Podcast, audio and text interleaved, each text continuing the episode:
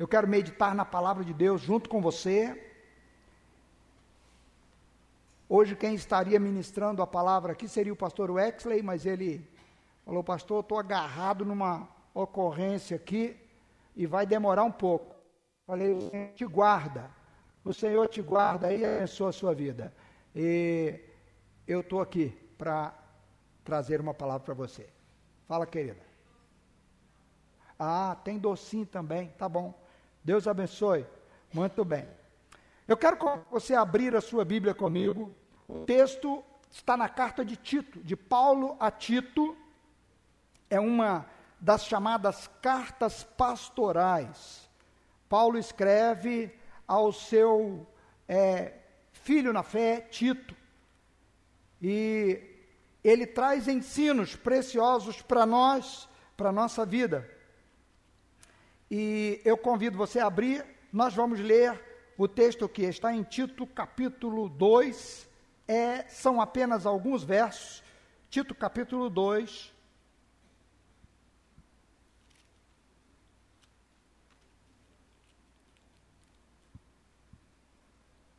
Capítulo 2, verso 11, da carta de Paulo a Tito.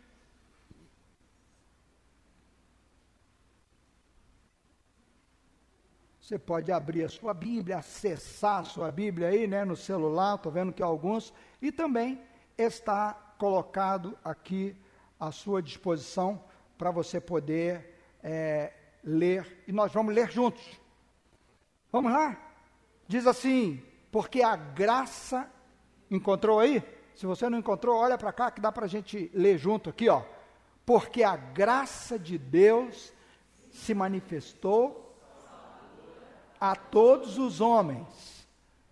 Ela nos ensina a renunciar à impiedade e às paixões mundanas e a viver de maneira sensata, justa e piedosa nesta era presente, enquanto aguardamos a bendita esperança, a gloriosa nosso Senhor Jesus Cristo.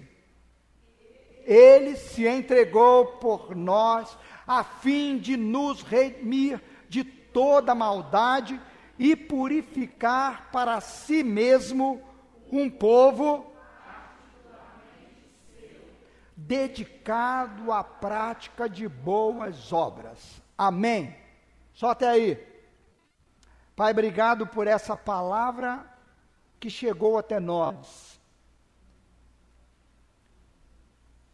O Senhor quer nos ensinar nisto, ó Deus. E mais ainda, o Senhor quer que a tua graça, a tua obra seja vista na nossa vida. Eu creio, Senhor, que o Senhor está aqui e que o Senhor faz o que eu não posso fazer.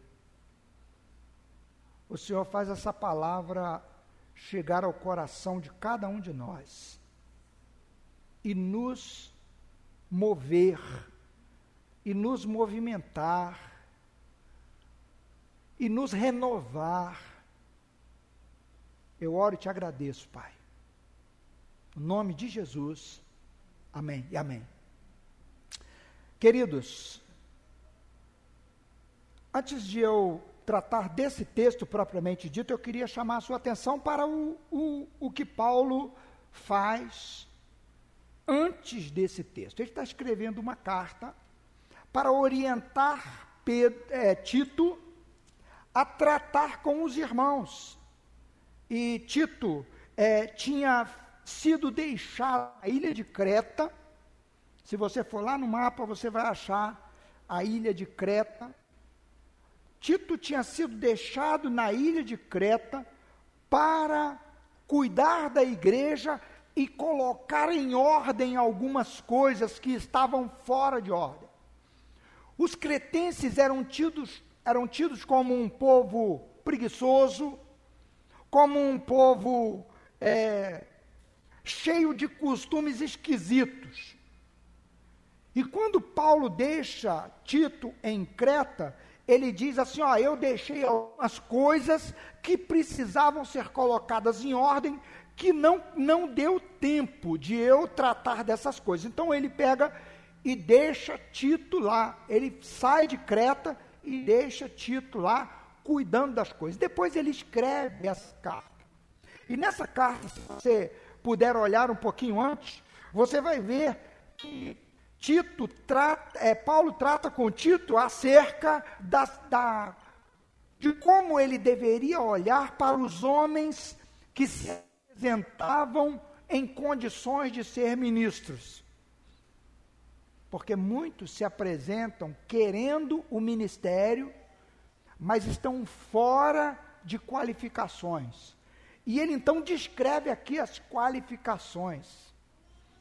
Eu não sei se você sabe, mas na Europa hoje há uma escassez é, de homens, homens de Deus, homens que servem a Deus e que queiram viver e pregar a palavra de Deus. E quando eles vão pedir um pastor para uma igreja, a primeira coisa que eles pedem é que o pastor seja crente. Você deve ficar assim, ué, mas pode isso? Irmãos, tem muito pastor, tem muita gente que se apresenta para o ministério e não tem a mínima qualificação. A primeira qualificação que precisa, o camarada tem que ser crente, tem que crer em Jesus Cristo como seu Senhor e Salvador para poder falar disso. E hoje, infelizmente, muitos estão longe disso, desqualificados. E assim era na ilha de Creta. E então Paulo dá algumas orientações a título de como ele deveria olhar para a igreja, olhar para as pessoas.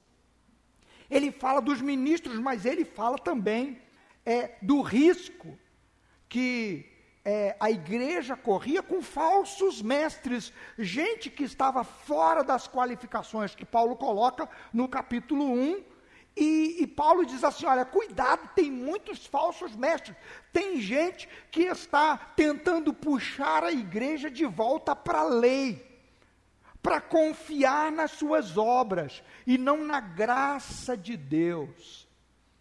Aí ele depois de chamar a atenção, capítulo 2, eu queria que você olhasse comigo aí para a sua Bíblia.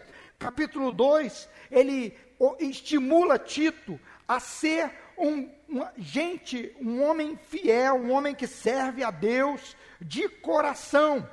E Paulo então é, chama a atenção, dizendo para eles que ele, que Tito devia corrigir e não deixar que a igreja tomasse o caminho.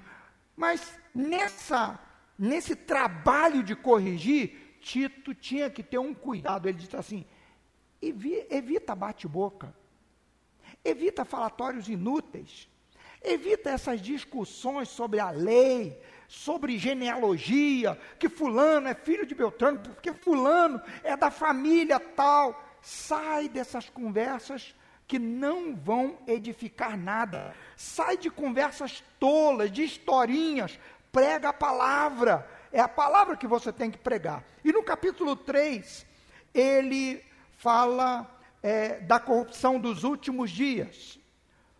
Nós lemos do capítulo 3, do verso. É, eu estou aqui com o texto errado. Paulo orienta aqui a Tito orienta Tito a pregar o evangelho de Jesus Cristo. Ele diz no verso no capítulo 1 do verso 2: "Fala o que convém à sã doutrina. Prega. Não, não, não se deixa levar por conversas outras.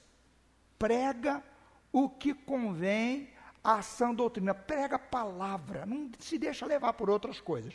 No verso 2 em diante, ele diz assim: Me acompanha aí, eu vou dar uma passadinha rápida com você, do capítulo 2. Ele diz assim: Os homens idosos, orienta eles que eles sejam temperantes, que eles sejam equilibrados, respeitáveis, que eles não é, é, andem é, com a cabeça virada, eles sejam sensatos, de uma fé sólida. E as mulheres, que elas, da mesma forma que os homens, elas sejam sérias no procedimento. Então ele vai dando uma orientação. Diz assim: as mulheres devem estar numa posição de ensinar as mais jovens como elas devem ser. E ele diz a Tito assim: Tito, olha, você vai lidar com jovens, verso 6 do capítulo 2. Ele diz assim: os moços que você vai lidar com eles, você precisa ser o padrão para eles. Tito, você é jovem, então seja o modelo para esses moços, para esses rapazes. Não, não diga para eles que eles não devem usar linguagem obscena. E irmão, nós estamos vivendo um tempo, parece que Paulo estava descrevendo o tempo de hoje. Às vezes eu é, me reúno, me encontro com alguns pastores e eu fico com vergonha do linguajar de alguns deles. Nós estamos vivendo no meio do povo de Deus hoje. A coisa, o pessoal está achando a coisa mais normal usar as mesmas gírias. E eu não vou nem usar gírias, só falar das gírias, mas palavras obscenas que o mundo usa. Hoje você é, olha no Instagram de determinados crentes, tem palavras, irmãos, que a gente se assusta. Como é que pode sair uma coisa dessa? Paulo está dizendo a Tito assim: olha, diga para eles não usarem linguagem obscena. Lá no tempo dele, no tempo do apóstolo Paulo e de Tito. Parece que ele estava vivendo nos dias de hoje. Nós somos um povo, irmão, e eu coloquei como título da minha mensagem hoje, o povo da graça de Deus. Porque é isso disso que o texto trata. Então preste atenção. Paulo ensina, Paulo fala com Tito para ensinar os jovens a serem justos, honestos, a, a os, os empregados, ele diz assim, que eles não furtem, que eles não roubem. Eu estava conversando com um amigo meu ainda ontem, e ele disse assim: Olha, aquele hotel ali, o dono falou, ele era funcionário do outro hotel, ele falou comigo que ele construiu aquele hotel ali desviando o dinheiro do patrão dele. Ele confessou para mim, irmão, esse é o mundo no meio do qual nós vivemos. Onde a opção, a desonestidade é a marca registrada. Mas Paulo diz a Tito assim: fala com os servos, com os empregados, com os homens, que eles devem ser gente diferente. Irmãos, o apóstolo Paulo aqui está chamando a atenção de Tito, e no texto que nós lemos, ele diz assim: O Senhor separou um povo, um povo para si. Jesus separou um povo para si. E como é esse povo? Ele já tinha dado orientações a Tito nos versos anteriores de como esse povo deveria se comportar. E eu, é, olhando para, para esse texto, olha só o início do capítulo 3. De que trata o capítulo 3? De obediência às autoridades. Olha só, lembrem-se, é, lembrem a eles que se sujeitem às autoridades, sejam obedientes, estejam prontos para fazer, não difamem a ninguém, sejam, não sejam é, é, levantadores de contenda, orientando a ser gente que, quando não concorda com o que a autoridade está fazendo, seja alguém que é prudente na forma de falar sobre a autoridade. Ô irmãos, que Deus tenha misericórdia de nós, porque nós vivemos um tempo em que a coisa a coisa mais fácil é dizer palavras das mais, como é que eu vou dizer aqui? Eu estou com cuidado para falar. Dizer palavras acerca das autoridades, as mesmas palavras que o ímpio fala. Xingá-las com os mesmos é, é, nomes que os ímpios falam. Nós precisamos ter cuidado com a nossa vida. Por que, queridos? Porque nós somos um povo, um povo que foi alcançado pela graça de Deus. E aí eu entro no assunto do nosso texto. Você sabe o que é a graça de Deus? Eu tenho insistido em falar sobre a graça de Deus. Há pouco tempo, agora, dia 31, último dia 31, foi o aniversário da reforma protestante. E a reforma protestante foi um, um aflorar novamente da mensagem da graça de Deus. O domínio da religiosidade fria durante anos, durante séculos, impunha sobre pessoas fardos pesados e uma vida longe da graça de Deus. Para poder se penitenciar de pecados, tinha que se fazer sacrifícios imensos, até que Lutero leu lá: o justo viverá pela fé. Fé em quê? Fé no que Deus fez para salvar o homem. Ele não vive pelo seu próprio esforço, ele vive por uma convicção de que, apesar de não merecer, Deus estendeu o perdão a todos os homens. É assim que começa o texto que nós lemos. A graça de Deus se manifestou salvadora a todos os homens. Não é assim que começa o texto que nós lemos? Olha aí para a sua Bíblia. E eu, eu fiz questão até de abrir numa outra versão aqui, para poder é, olhar com você. O texto é claro. É assim, olha, a graça de Deus se manifestou salvadora. A graça de Deus foi revelada a todos. E essa graça traz salvação. O que, que é a graça de Deus? É o fato de eu e você merecermos a condenação eterna. E a partir do momento que nós reconhecemos que nós somos pecadores, o perdão pleno de Deus se estende a nós, mesmo sem merecermos. Deus nos perdoa. Basta olhar para cruz de Cristo, para o sacrifício de Cristo, e nós reconhecermos que Ele sofreu no nosso lugar quando a gente não merecia. A graça de Deus é o fato de Deus salvar você sem você merecer. Isso é a graça de Deus. O preço caro que foi pago na cruz foi pago porque você não tinha condições, porque eu não tinha condições. A graça de Deus se revelou salvadora a todos os homens. Agora, nem todos creram. Nem todos creram.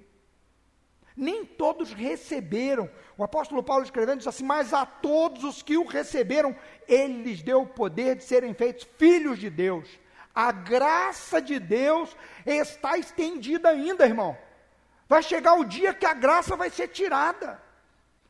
O dia que, quando Jesus voltar, não haverá mais chance, porque a graça de Deus vai ser retirada. E se o homem não era salvo antes pelas obras, não será depois pelas obras também.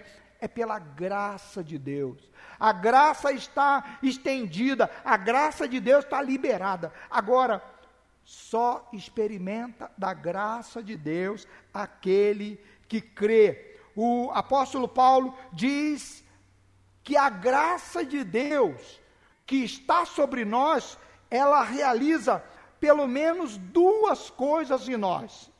A primeira é que ela nos ensina. E ela nos ensina de que forma? Olhe para o texto comigo. Você está com a sua Bíblia aberta? Eu pedi para você ficar com a sua Bíblia aberta por isso. O que, que a graça de Deus nos ensina? Verso 12 diz: Ela nos ensina. Por ela nós somos instruídos a quê? O primeiro ensino é um ensino negativo, é um ensino. A, ela nos ensina a negar, a renegar, a rejeitar. Rejeitar o quê? Rejeitar o estilo de vida que nós vivíamos antes. Irmão, não dá para compreender uma pessoa que se converte e continua do mesmo jeito, falando as mesmas coisas, fazendo as mesmas coisas que faziam antes, fazia antes e que ele sabia que desagradava a Deus. O apóstolo Paulo diz que a graça de Deus nos alcançou, nos perdoou, mas ela nos ensina a rejeitar o que desagrada a Deus, rejeitar o que nos afasta de Deus. Então, a primeira coisa que a graça de Deus faz, nos ensina, é a rejeitar. E a segunda coisa que o apóstolo Paulo mostra aí é que ela nos ensina a viver, a viver uma vida. Olha só, é, neste mundo perverso devemos viver uma vida de sabedoria, justiça e devoção e piedade. O que, que a graça nos ensina? Ela nos ensina o que nós devemos deixar, mas ela nos ensina o que nós devemos abraçar. Uma vida santa, de santidade, uma vida de pureza. E olha, irmãos, para viver vida pura, custa. Eu me lembro quando eu ainda era garoto, e eu vou falar quando eu era garoto porque é, ensina, vamos melhor, você consegue enxergar melhor, fica mais claro. Minha mãe vestia a gente com uma roupa bem bonitinha para ir para a igreja, e ela dizia assim: fica aqui sentado igual um boneco, não sai. Porque, irmão, rua de terra, não tinha asfalto. Menino. O que, que menino quer fazer, irmão? Quer brincar. ainda mais quando botava aquela roupa clarinha para a gente ir para a igreja. Que ela gostava de ver a gente com roupa clara para ir para a igreja. É difícil. O que que menino, você já, já conseguiu manter um menino sentado, quietinho, igual um boneco, esperando? Irmãos, é muito difícil para ficar limpo, para chegar na igreja limpo.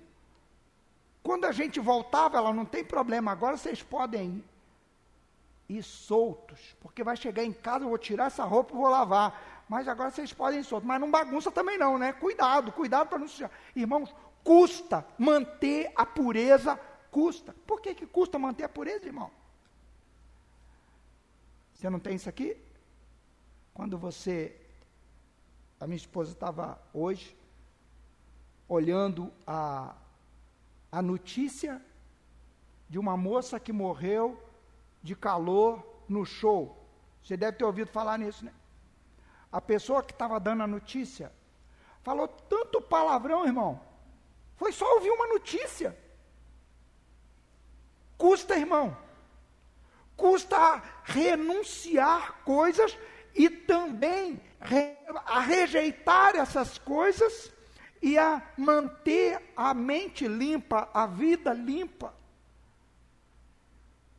Quando eu ainda trabalhava na Marinha Mercante, eu cito sempre esse exemplo porque foi o ambiente que eu vivi. Irmãos, eu ia orar, custava para eu poder conseguir me desligar de tudo o que eu ouvi no dia. Os homens faziam questão de é, é, montar um quadro do que eles faziam com as prostitutas, contando um para o outro só para me provocar. Palavrões, irmãos, era o que nós vivemos hoje, só que no meio só de homens. Você imagina o que, que não saía? Até as ferramentas tinham nomes de palavrões. Ô, fulano, me dá a chave de volante aí. O cara não sabia, porque ele só sabia o nome do palavrão. Ele não conseguia saber qual era a chave. Quando eu dizia o nome certo, ele brigava comigo, porque eu não falei o nome que ele queria ouvir. Custa, irmão. Quantas vezes eu fiquei tempos e tempos orando de noite antes de dormir, para relaxar, para limpar a mente, para tirar da mente. Manter uma vida de pureza é um trabalho que a graça de Deus vai fazendo na nossa vida. Nós vamos nos lembrando do preço caro que foi a morte de Jesus na cruz, e por isso nós vamos jogando fora da nossa vida aquilo que desagrada a Deus e vamos nos limpando para viver uma vida pura para viver uma vida de comunhão com Deus. A graça, ela nos ensina o que nós devemos rejeitar, mas ensina o que nós devemos abraçar também. E, e Paulo é claro ao falar que a graça nos ensina a viver de modo sensato, de modo justo, de modo piedoso. Piedoso, irmão, a piedade não é ter dó do outro, que está sendo dito aqui. Não, é viver uma vida que busca a Deus genuinamente, de coração. A piedade é a verdadeira religião, é isso que ele está dizendo assim, que é o ato de você buscar a Deus com toda a sua intensidade. A graça de Deus nos ensina o que a gente deve jogar fora, mas nos ensina também o que nós devemos abraçar porque eu e você devemos ter uma vida de leitura da palavra de Deus e de oração, porque esses são dois meios de graça para a nossa vida, são dois meios pelos quais Deus trabalha em nós uma vida de santidade e uma vida de comunhão com Ele. Mas o povo da graça, ele não é só ensinável, ele não só aprende, ele não só, é, ele não só tem capacidade de aprender e aprende, a rejeitar o que Deus é, quer que rejeite e a abraçar uma vida de prática de santidade, de pureza e de justiça. O apóstolo Paulo também nos ensina que a graça, o povo da graça de Deus, que sou eu e você, é um povo que aguarda uma promessa maravilhosa. Queridos, nós somos o povo da esperança. Nós vivemos uma esperança viva, uma esperança ativa. Todos os dias eu e você precisamos acordar e deitar pensando: será que o meu Jesus volta hoje? Irmão, se Jesus voltar hoje, como ele nos encontra?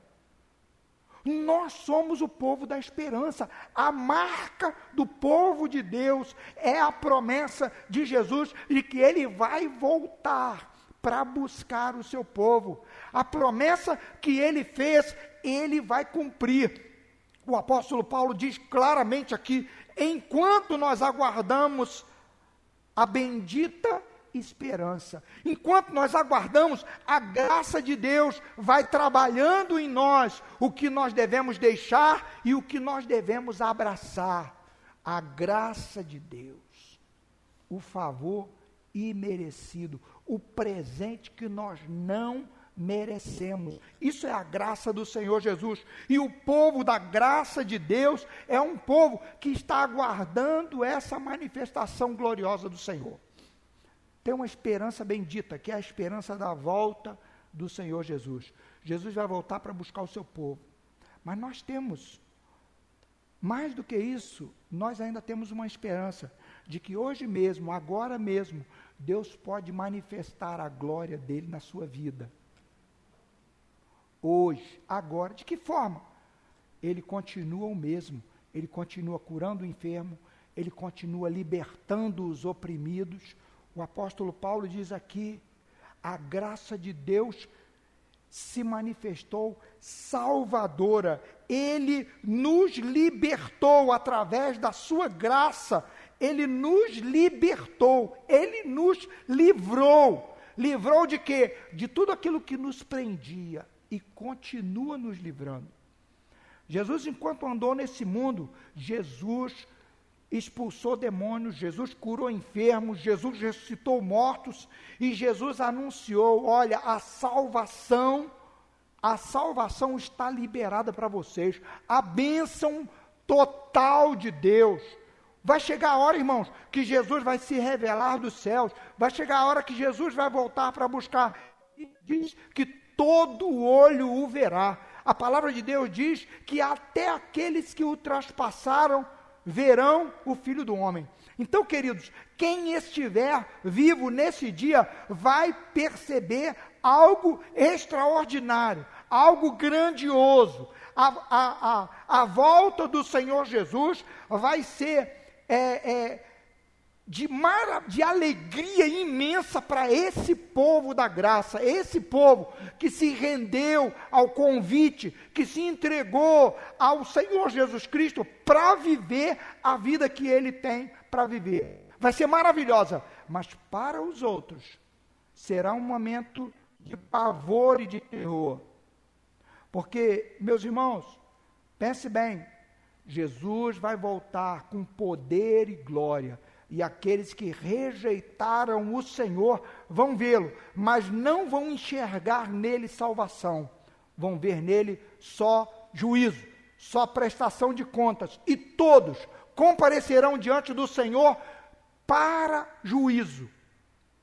Agora, o povo da graça de Deus, o povo que se entregou ao Senhor, o povo que está aprendendo com Ele diariamente a rejeitar coisas e a abraçar uma vida de santidade.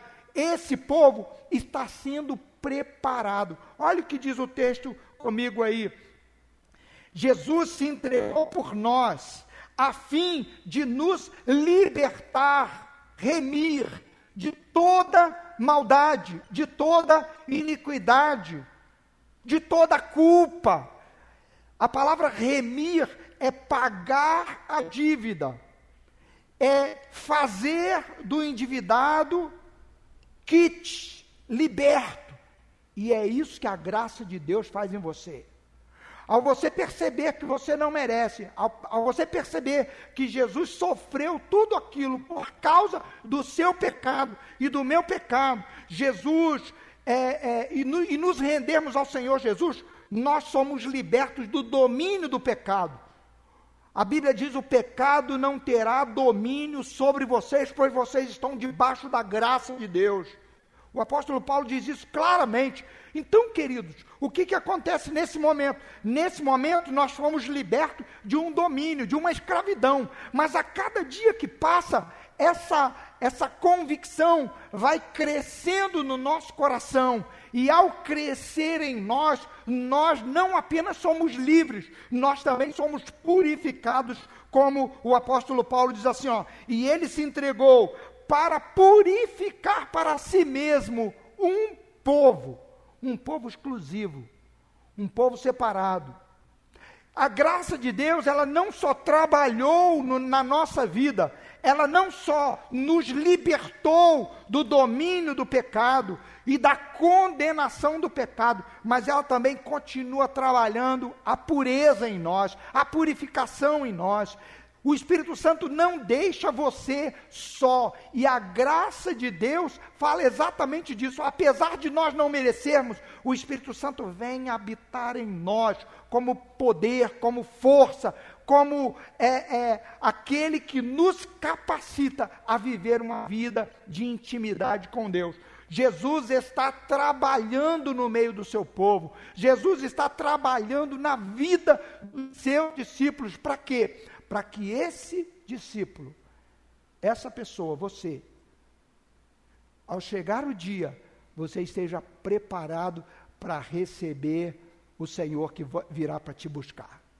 Então, querido, a graça de Deus, a graça de Deus tira você da condição de condenado, tira eu da condição de condenado, traz para o, o, o rebanho de Jesus Cristo, nos faz povo de Deus, ela nos instrui, ela nos ensina sobre o que nós devemos jogar fora, que agora não faz parte da nossa vida mais, mas nos ensina como viver santa, uma vida de, é, de comunhão com Deus, uma vida de testemunho do que Deus é e do que Ele está fazendo em nós. Então a graça também nos capacita, a graça de Deus, Deus presente em nós. E Ele é, está sempre nos lembrando de quem somos. Antes, nós éramos escravos. Eu já falei aqui na igreja, contei essa história uma vez aqui na igreja, se você já ouviu, me atura de novo, né? Diz que quando a gente fica velho, a gente pode repetir as coisas que o pessoal atura. Querido, mas é para ficar bem fixado na sua mente. Um amigo meu estava conversando com um, um rapaz, e esse rapaz, ele era. É, era um devoto da Umbanda. E nessa conversa, aí o camarada falou assim: "Não, que bom que você agora é, é uma pessoa religiosa. Afinal de contas, Deus é o mesmo." Aí esse irmão virou e falou assim: "Não, o meu Deus não é o seu Deus." Ele falou: "Como assim não é?" "Não. O meu Deus me chama de filho, o seu te chama de cavalo." de instrumento. E o cara tomou um choque assim, falou assim: é ou não é? O seu Deus é diferente do meu. E com essa fala, aquele rapaz ficou tão irado na hora, mas ele não ficou irado com o irmão. Ele foi o Espírito de Deus que trabalhou. Ele ficou irado com a crença dele. E ele saiu dali naquele momento transtornado. Chegou em casa, começou a dar porretada e quebrar todas as imagens que ele tinha lá. Ele mesmo dando, descendo porrete. Eu nunca mais vou ser chamado de cavalo. Eu nunca mais vou ser chamado de mula ou de alguma outra coisa semelhante. Eu quero ser filho. O Espírito Santo trabalhou, irmão. O que, que é isso? A graça de Deus.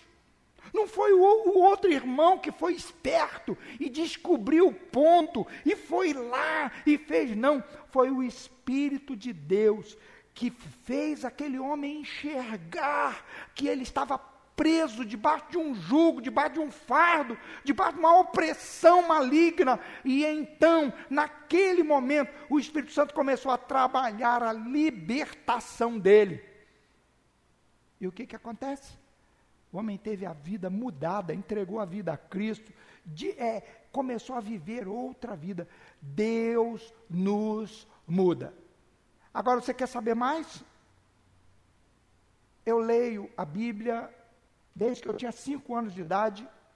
Quando eu comecei, a minha mãe era professora, alfabetizadora, e ela então nos ensinou a ler. E eu com cinco anos já lia. E ela então, meu pai então com toda dificuldade financeira, ele comprou uma Bíblia e me deu. Eu leio a minha Bíblia desde essa idade.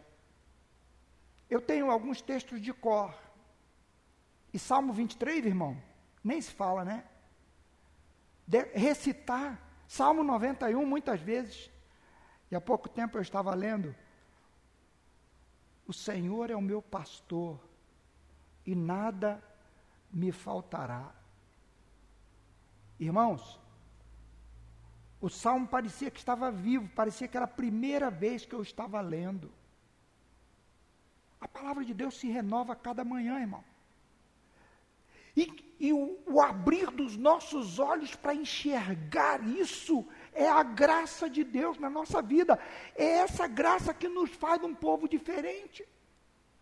Não é porque eu sou mais esperto, porque eu tenho a Bíblia desde criança, é como se eu estivesse lendo pela primeira vez aquele texto, tanto que ele saltava aos meus olhos. Deus quer trabalhar em você e quer trabalhar em mim. Sabe para quê, irmãos? Para que o prazer na palavra de Deus, o prazer na oração. Eu e você não podemos ser gente que só ora quando está com problema. Nós precisamos ter prazer prazer em conversar com Deus. Sabe o que, que produz isso em nós? A graça de Deus, ela está nos ensinando a cada dia. E o que é a graça de Deus? A graça de Deus é Deus trabalhando em você a nova natureza que você vai ter, ela completa naquele dia que o Senhor Jesus voltar para nos buscar. E o que que isso faz conosco, irmão? Faz a nossa expectativa ficar bem viva. Será que Jesus vai voltar hoje e completar a boa obra que ele já começou? Será que Jesus vai voltar hoje para me buscar e vai me levar não porque eu não mere, não porque eu mereço, mas exatamente porque eu não mereço, mas eu creio. Será que Deus vai operar um milagre? Eu subi hoje pedindo, Senhor, será que é hoje que o Senhor vai operar um milagre de cura no meio do teu povo? Todos os cultos eu venho na expectativa. Será que é hoje que Deus vai mudar a história de alguém na igreja? E sabe por que eu penso nisso, irmão? Porque eu sei que a graça de Deus está liberada para tratar com cada um de nós individualmente. Eu queria convidar você a ficar de pé, eu quero orar com você. Eu disse que eu quero orar com você e não por você. Por quê? Porque eu e você estamos debaixo da mesma graça de Deus. Agora, muitos de nós, irmãos, está achando que nós precisamos fazer algo para merecer de Deus alguma bênção. Eu não tenho nenhum, nenhum problema com você fazer um propósito de oração. Você fazer um propósito de jejum. Não tenho nenhum problema com isso. Eu acho até justificável. Mas ao completar esse propósito, você não pode deixar que o sentimento de merecimento tome conta de você. A ideia de que porque você fez isso, Deus tem a obrigação de te dar ou de fazer algo. Irmãos, Paulo diz ainda que eu dei o meu corpo para ser queimado, se não tiver amor, de nada disso aproveitará. Sabe o que, que ele está falando? se o amor de Deus não estiver enchendo a minha vida, se o amor de Deus não estiver transbordando em mim, se não for por amor ao Senhor, se for por amor a mim mesmo, se for por amor a mim mesmo, pouco resolve, mas se for por um amor genuíno, e ele fala do verdadeiro amor, que é uma consciência de que o amor de Deus que se revelou ali na cruz é que nos faz alguém em condições de chegar e falar com Deus. Irmãos, é pelo amor de Deus, é pela graça de Deus que nós recebemos algo de Deus. Ou seja, como eu acabei de dizer, eu e você precisamos ter objetivos de oração, objetivos ao jejuar, precisamos nos empenhar, precisamos nos esforçar mas nós nunca mereceremos nada de Deus, é pela graça que Ele nos dá. Então eu queria convidar você a fechar os seus olhos, e mesmo sem merecer, minha irmã, você não merece. Meu irmão, você não merece. Para dizer a verdade, nós não merecíamos nem estar vivos. Mas o Senhor está sendo generoso conosco e nos dando mais um dia para nós servirmos a Ele, para nós cantarmos a Ele. E eu creio que a graça de Deus que está nesse lugar é a mesma que estava lá no dia em que o Espírito Santo foi derramado e que o, o fogo de Deus apareceu na vida dos discípulos e todos eles ficaram cheios do Espírito Santo a mesma graça está aqui hoje. Nenhum dos discípulos merecia, irmãos. Eles eram homens medrosos, eram homens que abandonaram o Senhor Jesus na hora do, em que é, é, mais eles deveriam estar juntos.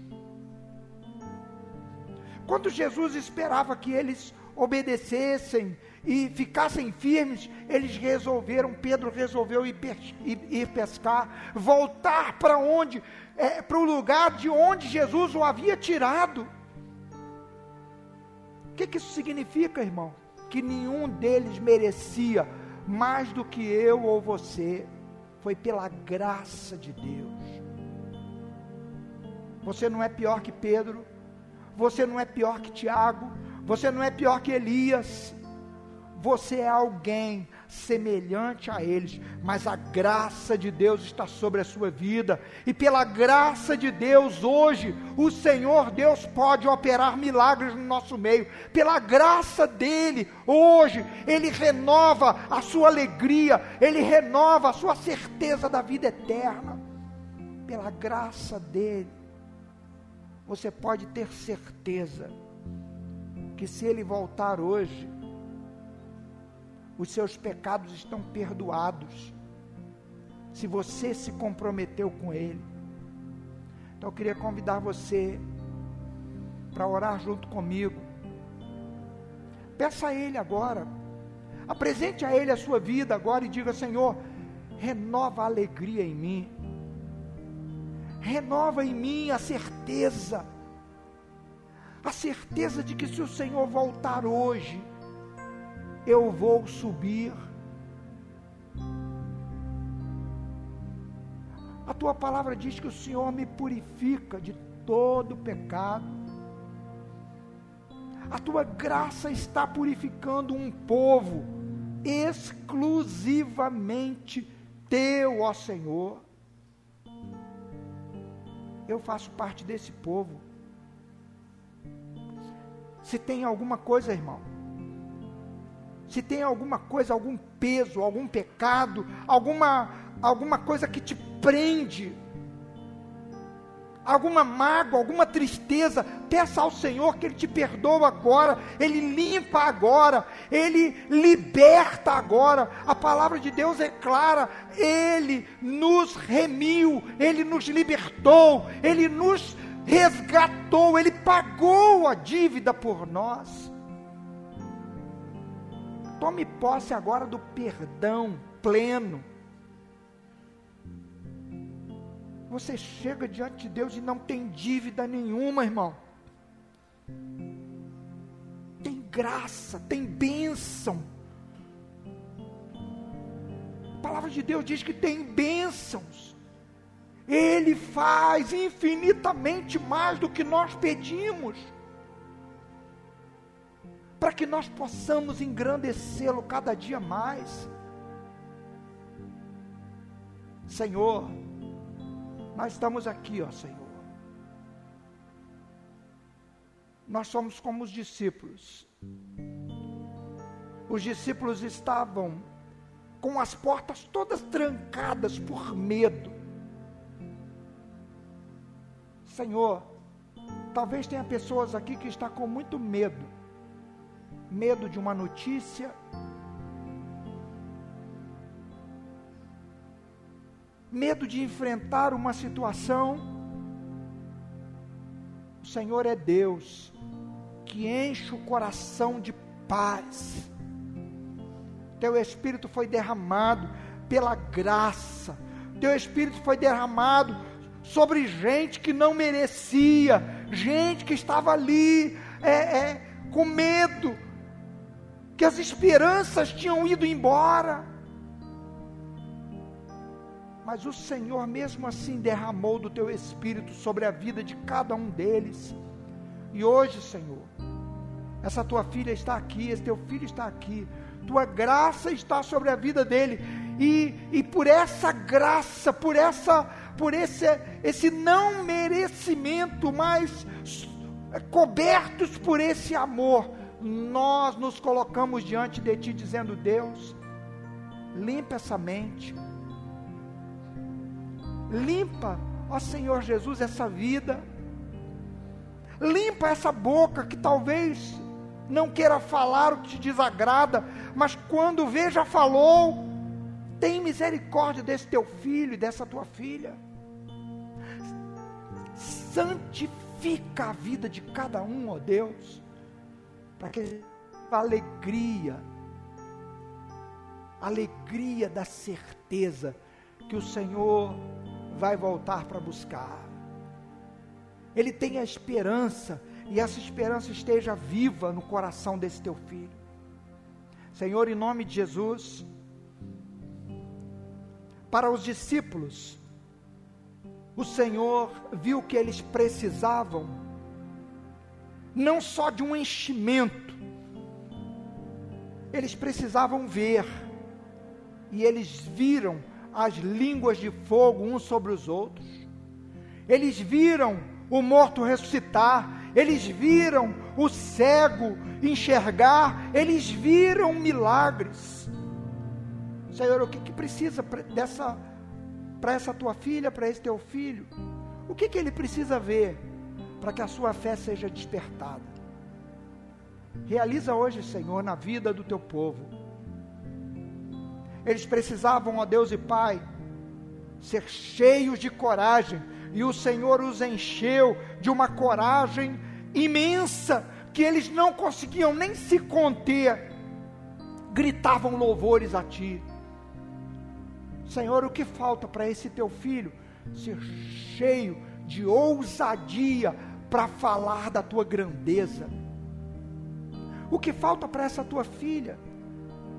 Sair daqui dizendo: Eu tenho uma aliança com meu Senhor, eu sei que Ele está cuidando de mim, eu sei que a Sua graça enche a minha vida. Pai, em nome de Jesus, eu oro por esses teus filhos que aqui estão e que ouviram essa palavra. A tua graça, Senhor Jesus, está sobre nós.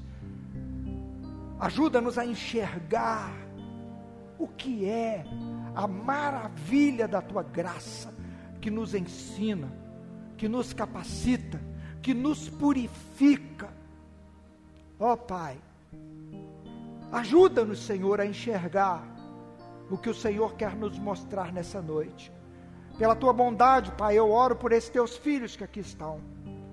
Eu oro junto com eles, ó Deus, e te peço, manifesta o teu poder nessa noite se tem, ó Deus, alguma obra do mal, ó Deus, prendendo, que hoje seja quebrado em nome de Jesus toda prisão e que a tua graça se manifeste na vida desse teu filho, a tua alegria, a tua bênção. Ah, Pai, eu oro por aqueles que não podem estar aqui, que estão enfermos. Senhor, a tua graça está sobre esses teus filhos manifesta o teu poder lá onde estão, ó Deus. Toca-os com a tua cura, toca-os com a tua restauração, com a tua alegria. Toca, Senhor Jesus, com um quebrantamento e um reconhecimento de que o Senhor espera uma vida de práticas de santidade.